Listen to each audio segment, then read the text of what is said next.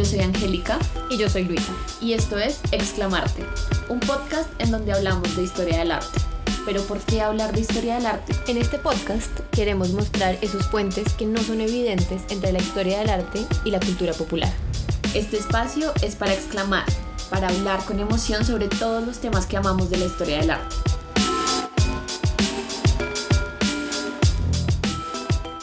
Este es un episodio especial. Siendo muy sinceros, grabamos un montón de tiempo y como no queríamos cortarlo porque sabemos que tanto ustedes como a nosotras nos interesa hablar y seguir hablando de arte, decidimos en la edición final dividirlo en dos partes. En la primera parte, que es la que van a escuchar en unos momentos, vamos a hablar sobre todo el contexto histórico, los ejemplos que les traemos y ya en la segunda parte vamos a adentrarnos más en las conexiones que queremos hacer con el tema de hoy. Esperamos lo disfruten muchísimo.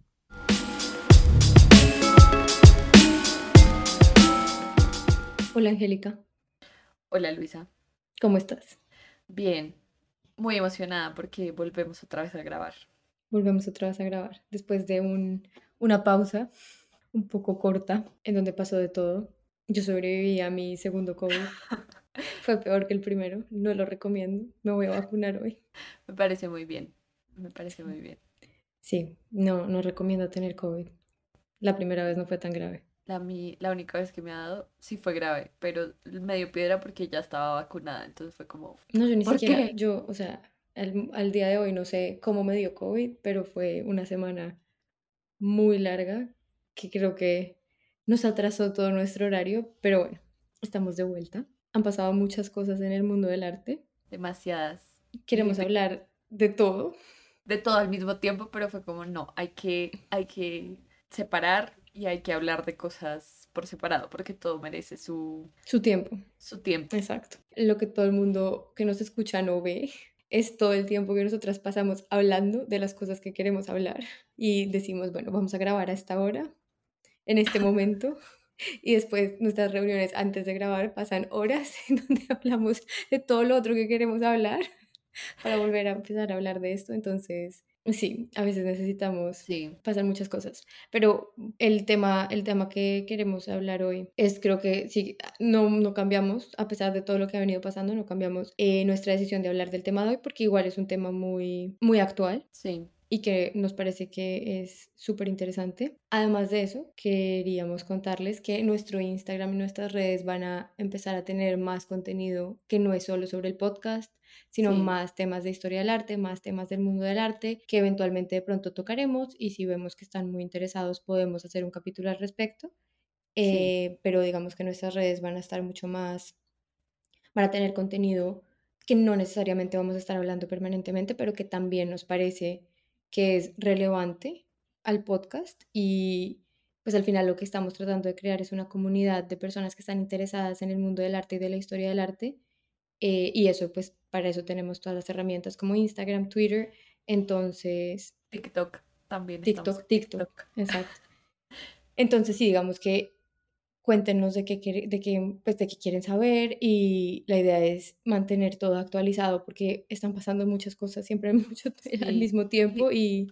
Siento que pasa mucho que es como que nosotras en nuestras cuentas personales siempre es como, mira lo que vi, mira lo que vi, mira lo que publicó esta persona y siento que no lo estamos, o sea, no como porque no queramos, pero siento que vamos a abrir la posibilidad para que la cuenta del podcast también sea un espacio en el que podamos compartir todo lo que estamos leyendo, todas las exposiciones a las que vamos, eh, el contenido que vemos que nos parece interesante y que también, como obviamente nosotras tenemos nuestra opinión sobre X o Y tema. También escuchar pues la opinión de personas que vienen de otros contextos, que han estudiado otras cosas, pero que de todas formas tienen un interés por el mundo del arte, la historia del arte y que pues sí, o sea, como crear comunidad y escuchar sus opiniones al respecto. Entonces sí, como para anunciar que nuestras redes van a estar un poco más activas en ese sentido, como mostrándoles lo que estamos leyendo, lo que estamos viendo, lo que nos parece interesante además de todo el contenido que hemos publicado sobre los episodios que hemos hecho y sobre los temas de los que hablamos. Exacto. Hoy es un tema, es un tema que me encanta, es que me encanta. O sea, cuando vi esta noticia me emocioné demasiado porque es el mejor momento para tener un podcast en el que se habla de arte y sobre cultura pop, porque es como, como se dice en Colombia, el papayazo, o sea, como literalmente como esto, o sea, por esto es que yo estudié esta carrera y me quedé en esta carrera y me gradué el lunes de esta carrera. ¿Es en serio? Sí. Yo soy una buena amiga que no tenía ni idea de eso. ¿Te gradúas el lunes? Sí. Qué sí, sí, sí. emocionante. Por fin, por fin ya me gradué de historia ¿Y te vas a tener ceremonia? todos Sí, va a ser presencial, va a ser en el Movistar Arena. ¿Qué? Reservaron el Movistar Arena, o sea, ¿puedes creerlo? Yo no tuve, o sea, mi ceremonia la cancelaron siete veces. Literalmente. Mi ceremonia iba a ser en abril, después en mayo, después en junio, después en junio, diferente fecha, después no, ya no, o sea, pero no tengo celos. Tengo un poquito de celos, pero de los buenos. Qué emocionante. Espero que me mandes muchas fotos. Te felicito muchísimo. Me Hay un meme que vi el otro día que es como, mi envidia viene desde el amor. Exactamente. Estoy, yo pensé que ya te habías grabado, lo cual me hace no tan buena amiga. Pero me parece No, pues, demasiado emocionante. Pero como así todo el departamento de arte se va a grabar, me gradué, toda la universidad se va a graduar, como solo como maestrías y doctorados, que siempre los hacen dentro de la universidad. Y medicina. Y medicina, no medicina, creo que también se gradúa en el Movistar Arena. Sí. Oh, wow. También vi un meme que era como Harry Styles 0, Universidad de los Andes 1. Cuando anunciaron que la gente se iba a graduar en el Movistar Arena, era como, pues técnicamente sí. O sea, no hay mentiras, no hay mentiras en ese meme. Ok, excelente, que te gradúes. Pero sí, Retomando. retomando esta, eh, este headliner, esta noticia fue la razón por la cual yo seguí en esta carrera. Y es la razón por la cual, y valida todo lo que estudié durante cinco o seis años. Y es que, que coincidencialmente las dos sabíamos de esto. Tú por obvias razones, porque pues este ser humano presentó su curaduría en tu universidad y yo porque obviamente me la paso en YouTube, en Twitter, en... y me la paso siguiendo. Y pues obviamente soy una gran fan de Crepúsculo, entonces ¿cómo no voy a saber? ¿Cómo no voy a saber? Es muy chistoso cuando le dices universidad porque técnicamente no es eso. Es una casa de subastas que tiene un, un- un instituto, Instituto de aprendizaje. De, educación, sí. Exacto, Pero, pero, pero sí. puede ser No, pero, pero no, y, y, y es, o sea, es muy chistoso cuando me lo mandaste porque te lo iba a mandar yo, porque fue algo que hablamos en clase, porque obviamente Ujú. es relevante. Y es muy interesante. Y cuando la gente lo discutió en mi clase, como que fue muy rápido, muy por encima, pero había opiniones para mí, yo ya lo había visto y, y hablemos de qué estamos hablando. Básicamente. Bueno, básicamente, para los que no sabían, Robert Pattinson, que es un actor de Crepúsculo, bueno, no, es un actor muy... Batman también. Es Batman también. Es Batman. Es Batman. Eh, es un actor como un A-list de Hollywood.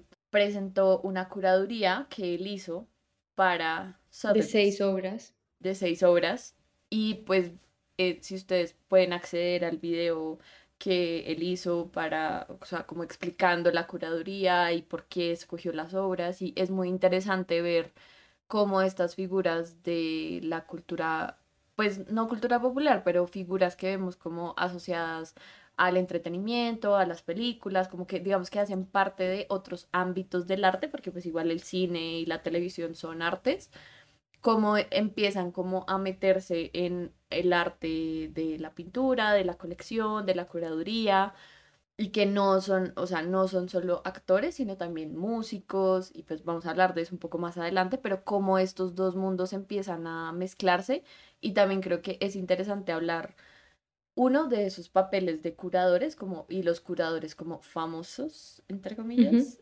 y por qué son importantes para el mundo del arte y por qué, o sea, como por qué causan a veces como tanta controversia dentro del mundo del arte, por fuera del mundo del arte y como que para empieza a ser como todo el mundo empieza a tener una opinión al respecto. Exacto, y digamos que vamos, en este capítulo vamos a hablar y revisar cómo que estas, estos personajes existan no es fortuito y a través de la historia del arte han sido personajes como estos dentro de diferentes momentos de la historia quienes han sido mecenas y quienes han sido patrones del arte que han impulsado a muchos artistas y muchos artistas que hoy en día conocemos le deben su fama a figuras como estas y simplemente, o sea, hay una razón de ser que hoy en día estos, eh, digamos que mecenas y patrones del arte, llamémoslo así, sean celebridades. Y no es, esto no pasó, esto no pasó de la nada. Lo que queremos mostrar en este capítulo es básicamente que el hecho de que estas figuras, las celebridades, sean hoy en día casi como este mes, estos mecenas del arte, no es fortuito. Y siempre han sido este tipo de personajes a través de la historia del arte quienes han, digamos, validado las artes y quienes han abierto espacios para que otros, para que artistas no tan famosos, digamos que se vuelvan muy famosos. Y muchos artistas muy, muy, muy famosos hoy en día, Van Gogh es un ejemplo de ello, le deben su carrera, digamos que Van Gogh se murió sin la carrera que hoy en día es la carrera Van Gogh, pero digamos que Exacto, pero le deben su fama a este tipo de personajes. Entonces, digamos que lo que queremos es mostrarles cómo no es fortuito, no pasó de la nada, pero sí tiene un componente, digamos que el hecho de que la celebridad sea hoy en día uno de esos, entre comillas, patrones del arte en un mundo globalizado, con redes sociales, en donde todo está inmediatamente, digamos que abierto al público, pues permite que haya opiniones y desacuerdos que de pronto en otro momento o no había o no eran tan públicos como pueden ser hoy en día. Sí, y que aparte, bueno, o sea, yo creo que hay, digamos que antes de entrar como a esta historia y a los ejemplos que les traemos, que seguramente ustedes de pronto han escuchado estos nombres porque pues son, o sea, se han hecho películas, hay series, o sea, hay un montón y un montón de referentes, digamos, como en, la vida que se hacen como respecto a estas figuras, hay como que diferenciar porque se ha diferenciado, digamos, como estos roles. Entonces, una cosa es como el mecenas, que es la persona que da la plata para que los artistas hagan el arte, quieren hacer, los promocionan, los patrocinan de alguna forma, los patrocinadores, por así decirlo. Otra persona es el coleccionista de arte, que también pues de eso vamos a hablar más adelante, y que hay muchas celebridades que se dedican, parte de su carrera artística, se dedican o tienen una, una afinidad por coleccionar arte, por conocer de arte. Entonces se llaman los coleccionistas y los conocedores de arte. Y los, las otras personas son los curadores. Entonces los curadores son es esta figura, pero pues los curadores no tienen que ser famosos, pero pues hay, digamos que un curador es una persona que básicamente diseña una exposición, entonces crea un texto curatorial, crea todo un discurso alrededor de una exposición, entonces... Y la organiza de manera que cuando uno entre, uno entienda qué es lo que está viendo. Exacto, tiene un orden, tiene una razón de ser. Cuando uno planea una exposición, se tiene que tener en cuenta cuántas obras se van a exponer, por qué se van a exponer, si se va a exponer de manera, no sé, cronológica, por temas, por colores, o sea, todo eso tiene que tener una razón de ser. Aquí, digamos que el, el factor nuevo es cómo una celebridad entra a tomar este rol o sea, porque es interesante uno y dos, como porque causa controversia, siento yo, o sea, como que cuál es la razón por la cual pueden o no pueden o deben o no deberían estar en esos espacios, que siento que a veces esa es la discusión, como es que no saben lo suficiente, es que son celebridades que no saben nada y es como, bueno, pues tal vez sí o tal vez no, o sea, como que eso creo que es lo que, como de lo que vamos a discutir en este capítulo. Entonces, para empezar, vamos a hacer eh, como una breve...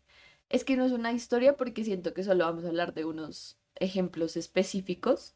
Entonces vamos a hablar como de esta figura del mecenas que nace, bueno, no nace, pero digamos como que se hace muy famoso o como los más famosos dentro de la historia del arte porque no eran los mecenas tradicionales, que los mecenas tradicionales generalmente eran la iglesia, digamos que en la antigua Grecia creo que lo que sucedía era que el Estado era el que proporcionaba el dinero para la creación de espacios culturales, fueran arte como tal, o sea, como, o bueno, digamos que en Grecia lo que se hacía era como las vasijas y las esculturas y este tipo de cosas, pero todo tenía un propósito como para el Estado, como vamos a hacer, no sé, el panteón, entonces si vamos a hacer el panteón necesitamos un friso, entonces tienen que esculpir el friso, o bueno, hacer un castillo, hacer un, un, un edificio, digamos, pero todo era como para el pueblo, para el Estado, y había como esta noción de construir para el Estado patrocinado pues por el Estado. Igual que, el, por ejemplo, en el teatro, que también era como un evento en sí mismo, pero era un festival que se organizaba y la gente era un festival pedagógico, o sea, digamos que el teatro, digamos que tiene esa cualidad que empezó como como para educar a las personas sobre, cierto sobre ciertos asuntos políticos o judiciales, o entonces por eso pues todas las obras que uno lee sobre teatro pues son, sí, como que te enseñan, te dejan como alguna moraleja de alguna forma, pero también ponen en debate ciertas opiniones y a eso asistían sí o sí las personas más importantes de la polis, porque pues, o sea, era como el evento. Entonces como que eso cambia, siento, siento yo, en el siglo, bueno, en los siglos después de la caída de Roma Edad Media porque ya no es el Estado el que, o sea, no necesariamente es el Estado, sino que aquí la iglesia empieza a tener un rol muy importante. Entonces todo el, contenido, bueno, no todo el contenido,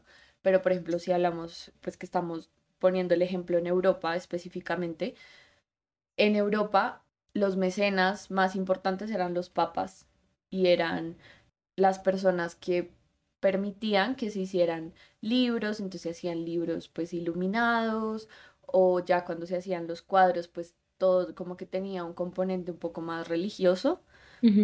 Y ya después en el Renacimiento empieza a cambiar un poco porque empiezan a surgir como estas burguesías y como estos patrones del arte o mecenas del arte. Y pues aquí es a donde quiero llegar. Obviamente este barrido histórico fue muy rápido, pero a lo que quiero llegar es a los Medici. Los Medici creo que son como la familia más importante de mecenas en el Renacimiento italiano. Sí, de acuerdo. Entonces ellos eran banqueros y eran y también pues eran políticos, pero no, o sea, claramente sí tenían una una conexión con la iglesia y como que eran o sea, eran católicos, iban a la iglesia, todo eso estaba muy bien, pero creaban y patrocinaban artistas por fuera de la iglesia. Entonces, ¿eso qué significa? Que el arte que hacían no necesariamente iba a las iglesias o iba a las catedrales o se usaba para fines religiosos, sino que lo podían guardar en sus casas, servía como un método de, pues, como una, especie de inversión en donde ponían a ciertos artistas como hacer obras sobre ellos o también podían patrocinar iglesias, entonces ahí digamos que está su conexión con la iglesia, pero entonces eso les da un poder y un estatus muy alto dentro de la sociedad. Los Medici, digamos que estaban más que todo en Florencia, sé que tenían como negocios en gran parte de Italia, pero la capital en la que se asentaron y pues digamos que la toda la familia prácticamente vivió en esta ciudad fue Florencia, que además fue la cuna, casi, pues sí, la cuna del Renacimiento italiano de alguna forma. Sí.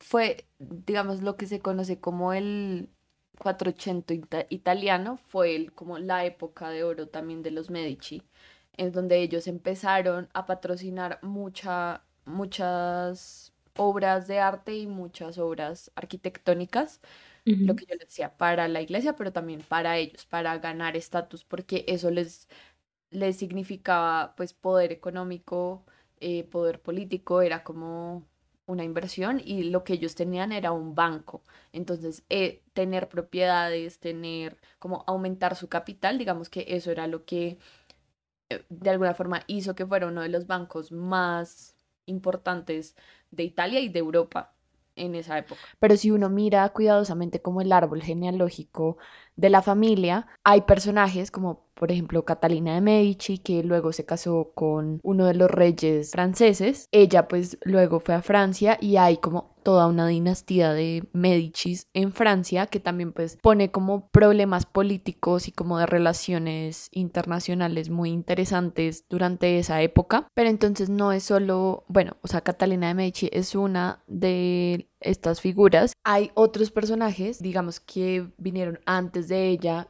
porque ella ya es como de la última generación del, del, lineaje de los Medici, que pues ya fue cuando ya la familia, pues digamos que era demasiado influyente no solo en Italia, en toda Italia, sino en gran parte de Europa, sino también hay como personajes muy importantes como Juan di Vici. Luego vinieron como sus hijos, sus sobrinos, hay también muchos Lorenzos y muchos Giovannis y muchos Cósimos, pero uno de los más importantes, que también esto es muy importante como ponerlo, o bueno, decirlo, es uno al que llamaban Lorenzo el Magnífico, porque él fue una de las figuras más importantes durante este renacimiento florentino y él realmente como que llevó toda esta idea del mecenazgo como mucho más allá, como que claro, su padre y sus abuelos como que lo habían hecho, pero él como que creo que influenció muchísimo en toda esta cultura. Entonces él patrocinó a un montón de artistas que son los más importantes, yo creo, del Renacimiento italiano, bueno, los que más se mencionan cuando hablamos del Renacimiento italiano, que son Botticelli, Verrocchio, Domenico Ghirlandaio y Da Vinci.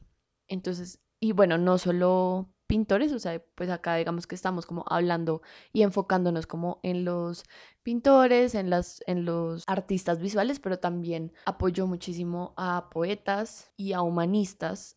Y digamos que eso también hizo que, que el renacimiento fuera, o bueno, se convirtiera en lo que, en lo que fue y es como toda esta y sobre todo en Florencia como esta la capital o como esta cuna un poco de grandes pensadores, de personas que estaban constantemente em, escribiendo y como haciendo arte, pero arte en todas sus formas, entonces en poesía, en, artes visuales, en pintura, en frescos, en, en edificios, en la arquitectura, eso también se desarrolló muchísimo gracias a los mecenas. Entonces yo quería traer un un ejemplo que a mí siempre me ha gustado, como que habla un poco de la relación que tienen estas familias con los pintores y es siempre me ha gustado porque la persona, o sea, cuando yo leí sobre esto, lo leí de un historiador del arte que se llama Avi Barbour y yo amo a Avi Barbour y él tiene un texto sobre Domenico Ghirlandaio, bueno, el fresco que hizo Domenico Ghirlandaio en la Santa Trinidad en donde habla un poco que a él, bueno, le mandaron a hacer este fresco y digamos que la persona que mandó a hacer el, fresco fue Francesco Sassetti.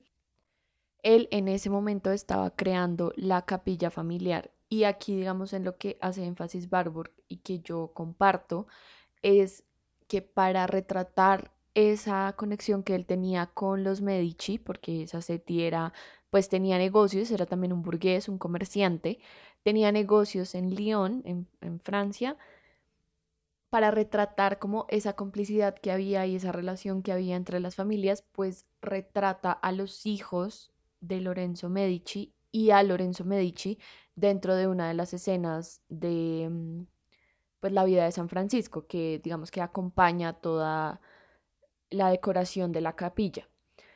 Entonces, ¿cómo se ponen entonces, ¿cómo se ponen estos personajes dentro del cuadro?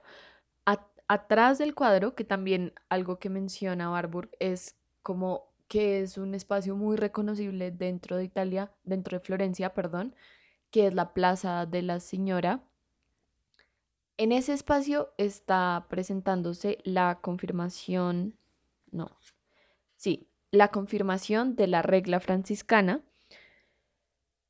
como en un plano medio, más o menos. En el primer plano están asistiendo a esa confirmación miembros de la familia de Sassetti y Lorenzo Medici y miembros de la familia Medici.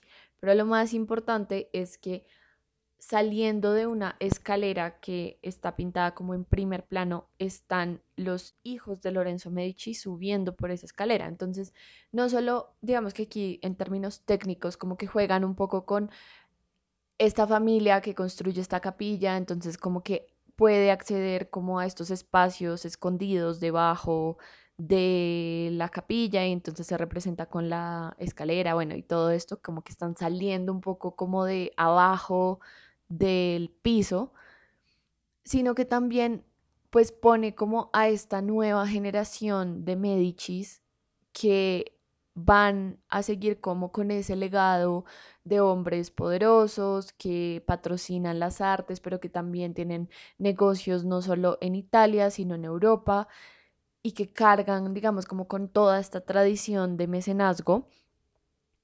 Y que aquí es muy interesante como pensar,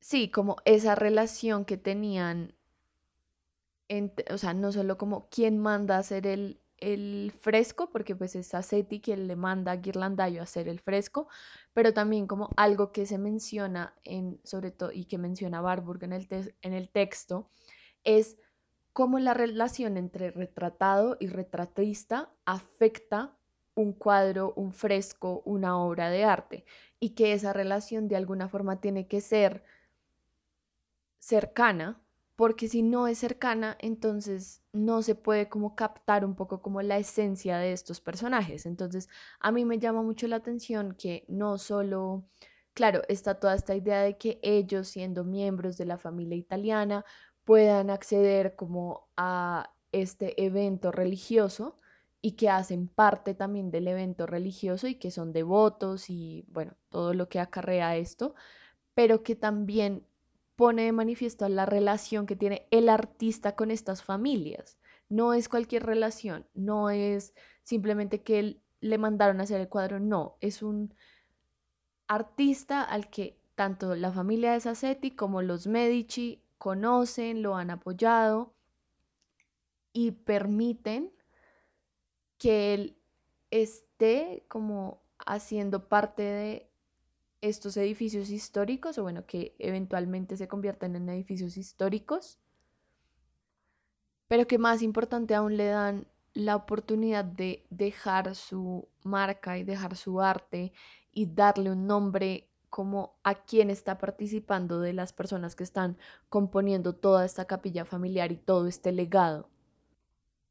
Y que también claramente es un legado al cual ellos mismos, o sea, ellos como mecenas, ellos como hombres burgueses también quieren pertenecer y creo que también este ejemplo me parece muy importante porque siento que es ellos dejando su retrato y como alimentando un poco como a los historiadores del arte, a los investigadores, como dejando ahí su huella y dejando ahí sus caras. Y es como ellos también hacen parte de esta historia no solo como de la historia política, la historia económica, sino también la historia que ellos han ayudado a construir en términos culturales y en términos de hemos patrocinado todos estos edificios y hemos patrocinado todos estos frescos y dejamos que estos pintores conozcan nuestras familias, conozcan a nuestros hijos y los dejamos que los pinten dentro de estas iglesias. Entonces, no es únicamente como esa idea de patrocinarlos solo como por el amor al arte, sino también que ellos mismos están haciendo parte de esa historia del arte y creo que eso es muy válido y vale la pena rescatarlo. No es como que hay otra familia que lo reemplace, creo que ellos son como una familia muy icónica, solo como que empiezan a ver, o sea, esas dinámicas siguen existiendo, van mutando a través de la historia y también los reyes pues cuando la iglesia también se separa de, mm, de ciertos reinados en Europa, como por ejemplo en Inglaterra, pues también eh, vuelve como otra vez este rol de la monarquía o las monarquías que no están asociadas a la iglesia a ser estos mecenas de arte. Y hacer como estas familias que empiezan como, bueno, a buscar pintores y ciertos pintores pues obviamente son más favorables para ellos que otros porque pues hacen lo que les gusta eh, y pintan sobre lo que, o sea, hacen caso. O hay otros que es como, no, pues me gusta su arte, entonces los voy a patrocinar. Y es una dinámica que siempre ha existido de alguna forma porque digamos que el arte no, como, como lo digo, como que el arte siempre ha necesitado de patrones para todo para insumos, para, para un montón de cosas que hoy en día es un poco, siento que a veces es un poco menos evidente, pero que igual existe.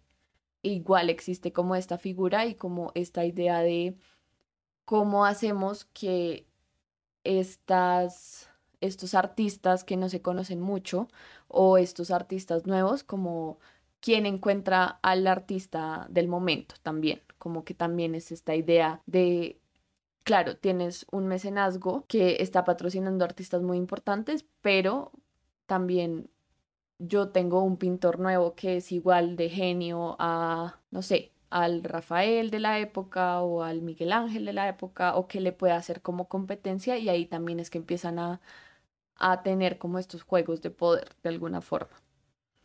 Entonces, hablando de eso y terminando como cerrando un poco la breve, breve, muy breve, muy superficial historia de los Medici, vamos a entrar a tres figuras muy importantes también dentro de la historia del arte, que es muchos siglos después.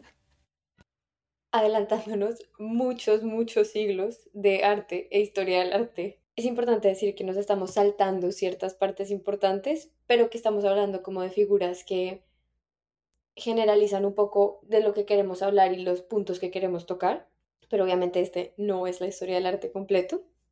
Pero bueno, adelantándonos, adelantándonos muchos, muchos siglos, hay tres figuras que nos pareció muy importante traer a colación porque son tres mujeres que dentro del mismo contexto, y ya digamos que estamos pasando de Europa a Estados Unidos, pero siempre pues hubo esta conexión entre ellas y Europa, em, fueron tres mujeres que casi de manera contemporánea, una, cada una un poquito después de la otra, pero todas eh, sus vidas, digamos que todas vivieron al mismo tiempo, transformaron el mundo del mecenazgo y el coleccionismo de arte a lo que es casi lo que conocemos hoy en día. Eran tres mujeres que venían de contextos muy privilegiados y que tenían el poder y la capacidad de hacer lo que hicieron dentro del mundo del arte.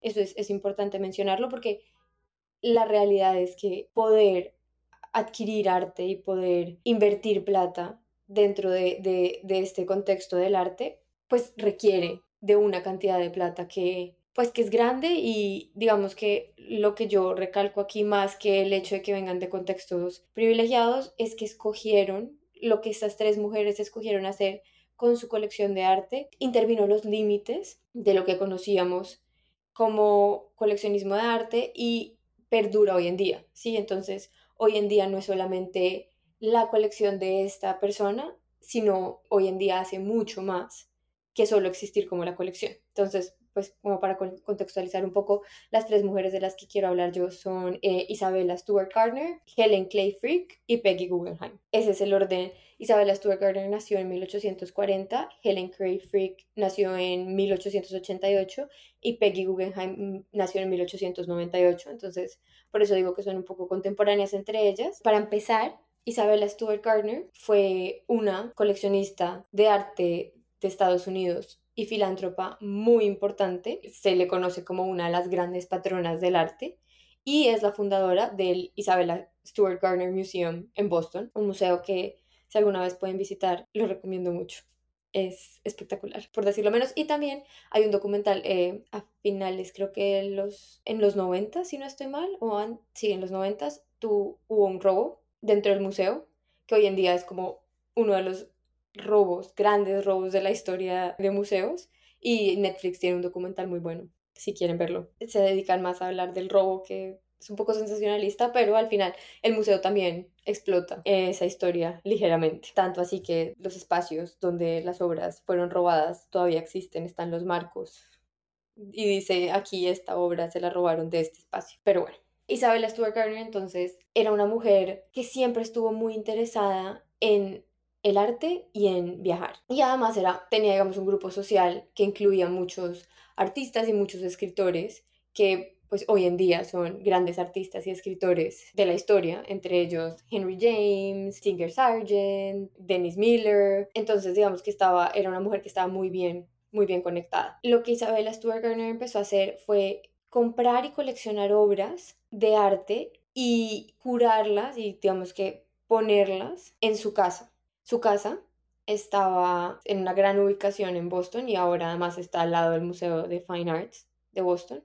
Digamos que es, un espacio en donde se siente como el arte, de alguna manera. Isabella Gardner estaba casada con Jack Gardner, vivían en Boston y les gustaba mucho viajar. Eh, los dos venían como de contextos privilegiados y Isabella Gardner heredó una gran fortuna de su papá y casi toda la invirtió en comprar obras de arte y viajar, viajar por el mundo para comprar más obras de arte y conocer otros artistas, poder ver a los artistas trabajar, poder ver los contextos dentro de los que los artistas trabajaban y pues obviamente esto en, eh, a finales del siglo XIX estaba pasando mayormente en Europa.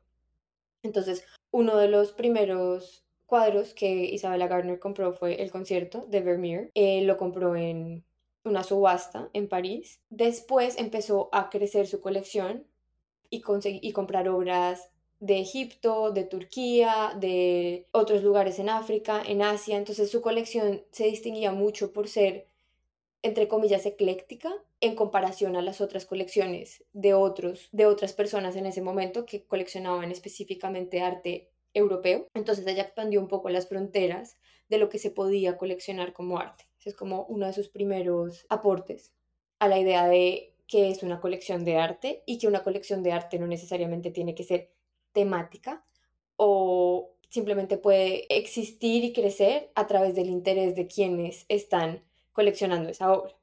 Entonces, con el pasar de los años, eh, la, la, colección de Isabella Gardner siguió creciendo. Trabajó muy de la mano con Bernard Branson, que es un historiador del arte y era la persona que le ayudaba a escoger qué obras iban a ser más valiosas y digamos que entre más crecía su colección, más pensaba ella en el valor de las obras, no necesariamente el valor monetario de las obras, pero el valor dentro de la colección completa. Entonces Isabella Gardner empezó a ser una de estas coleccionistas que pensaba en la importancia de las obras dentro, de su contexto completo, como casi en este papel curatorial, ¿sí? Entonces pensaba en las obras acompañadas de las otras obras. Su colección empezó a ser, o sea, en algún momento la colección llegó a tener casi como 70 obras de arte y coleccionó obras de artistas como Botticelli, Tiziano, Frangélico, Diego Velázquez, tenía una colección, o sea, estos nombres son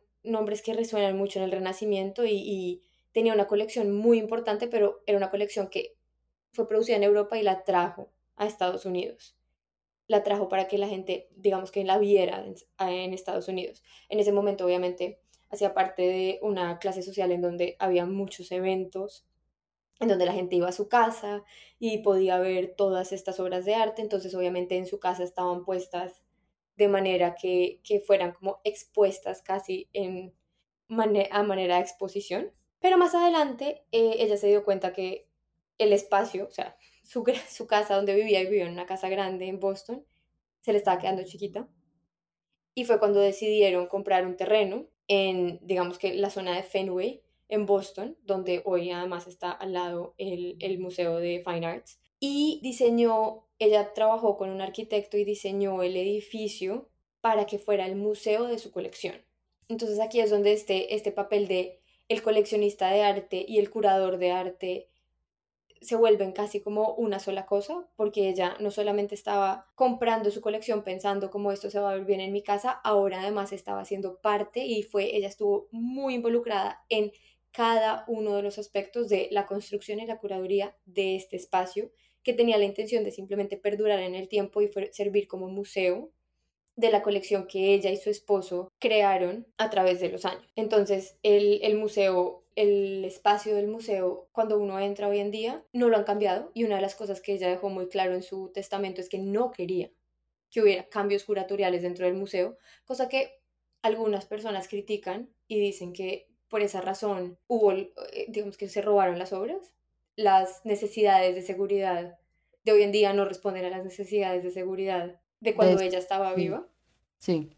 Pero al mismo tiempo el museo se ha encargado mucho de respetar sus deseos y pues en serio lo dejó en su, luego en su testamento, eh, pues es importante respetarlo y el museo no ha cambiado, o sea, no ha cambiado en dónde están puestas las obras y la forma, tanto así pues que como les decía, los marcos de donde se robaron las obras todavía están ahí, todavía son vacíos y son casi como fantasmas que dicen como aquí estaban estas obras y son obras verdaderamente importantes. Además de eso, ella tenía un amor por Italia y el jardín, el edificio está diseñado casi como un palacio en Italia en Venecia. Es, es, muy bonito cuando uno los compara las fotos del el museo que diseñó ella y los, pues, las casas en, en, Venecia, porque tienen muchas, muchas similitudes y cuando uno entra, uno no se siente en Boston necesariamente, sino siente que se está transportando a otro lugar y además es, digamos que es, tiene un patio central, el edificio es casi como una hacienda, entonces tiene un patio central techado y este jardín tiene matas de muchos sitios del mundo que cuidan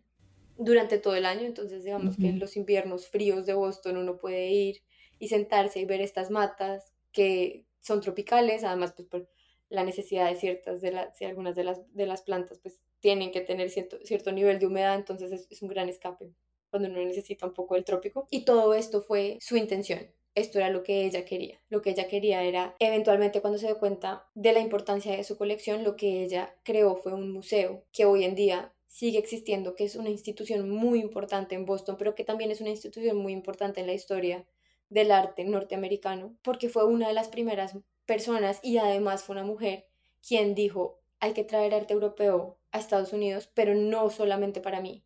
Vamos a crear un espacio en donde que sea abierto al público y que la gente pueda venir a ver no solamente las obras de arte, sino vamos a traer arquitectura diferente, vamos a abrir el mundo, especialmente el mundo de, Boston y New England, que es un poco cerrado a nuevas formas de arte y a formas no tan tradicionales de arte. Vamos a abrirlo a todo este nuevo mundo que pues no todo, o sea, no todas las personas que habitan este espacio tienen la oportunidad de viajar y ver esto. Entonces, el que haya matas de diferentes lugares, el que la arquitectura no sea tradicionalmente como la que uno encuentra en los edificios de Boston y las obras de arte adentro, todo hablan de como de ella y de quién es esta persona. Y hablan como de este momento en donde esos límites entre el coleccionista, el curador, qué tan involucrado que puede estar cada uno, empiezan como a, a borrarse y se abre la puerta para que haya otro tipo de formas de tener arte, otro tipo de formas de coleccionar arte, otro tipo de formas de ver el arte. Y eso nos lleva entonces a nuestra siguiente heroína en el mundo del arte, que se llama Helen Clay Frick. Nació en 1888 y murió en 1984, viviendo un total de 96 años. Fue una coleccionista y también filántropa norteamericana de Estados Unidos. Nació en Pittsburgh y era también, venía de un contexto muy privilegiado era hija de Henry Clay Frick, era un magnate del hierro, entonces básicamente tenía mucha plata. Y durante mucho tiempo, digamos que está este tema, este, ella heredó, tenía otros hermanos, pero ella heredó toda la fortuna de su papá.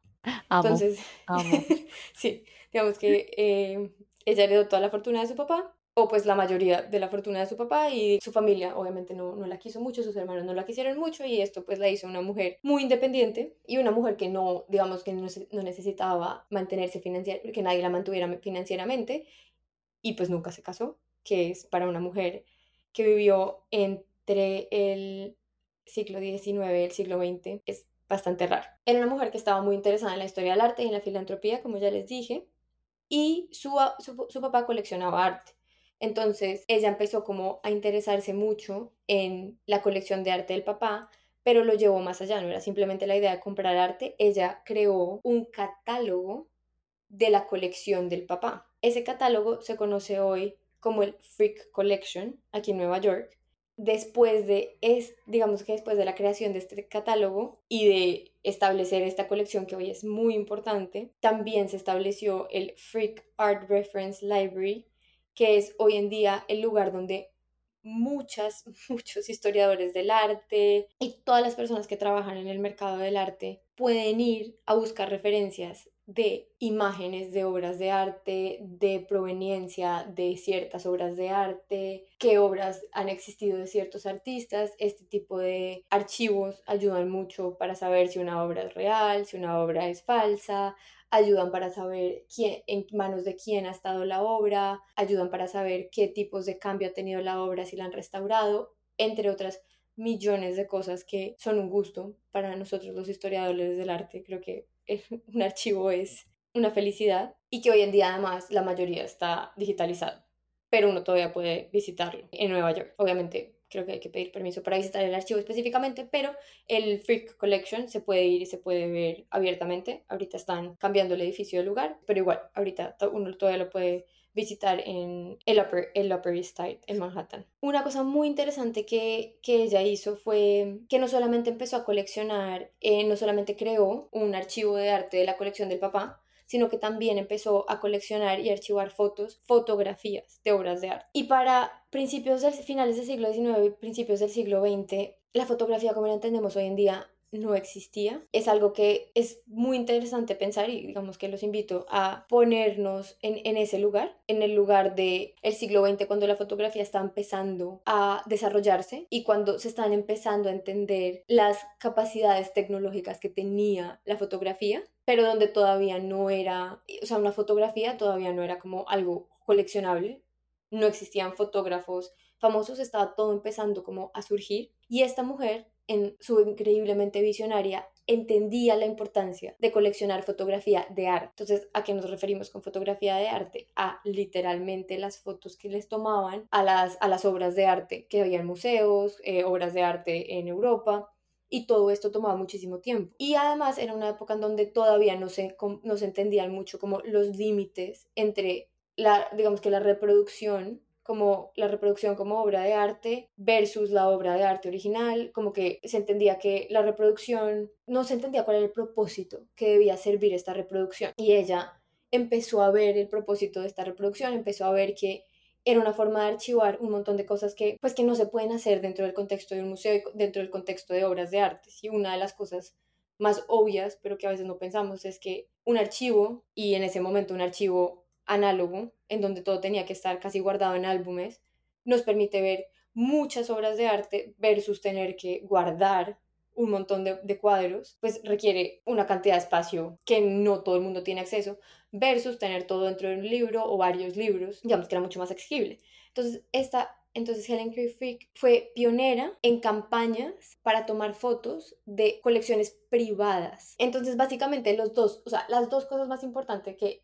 Helen Frick hizo fue, uno, entendió la importancia de coleccionar fotografías de arte y dos, crear estas campañas en donde se pudieran tomar fotos de colecciones privadas, es decir, obras que no estaban, no eran asequibles al público. Entonces, cuando pensamos en Isabella Stuart Gardner, ella lo que hizo fue crear una colección, crear un museo, abrirlo al público.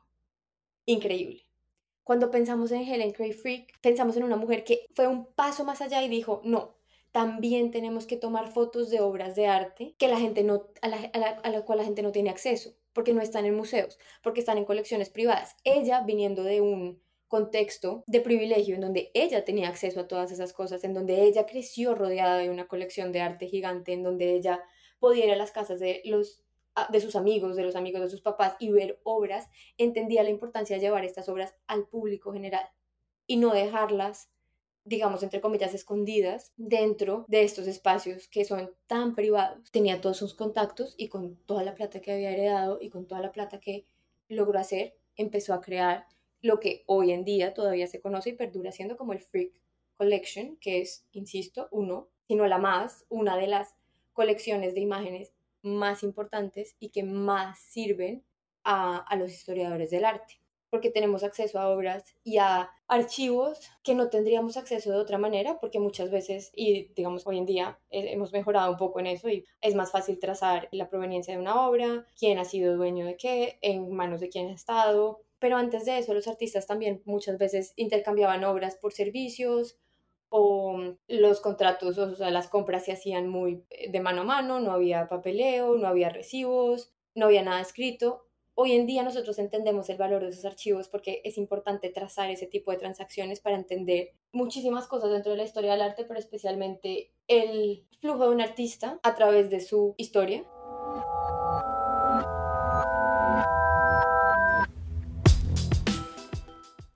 Todavía no se preocupen, nos queda una buena parte de este capítulo, de este capítulo muy especial. Entonces, si todavía no nos siguen en redes, pueden hacerlo en Instagram, en TikTok, en Twitter, como arroba exclamarte y nos vemos la otra semana para escuchar el resto del capítulo y el resto de esta discusión.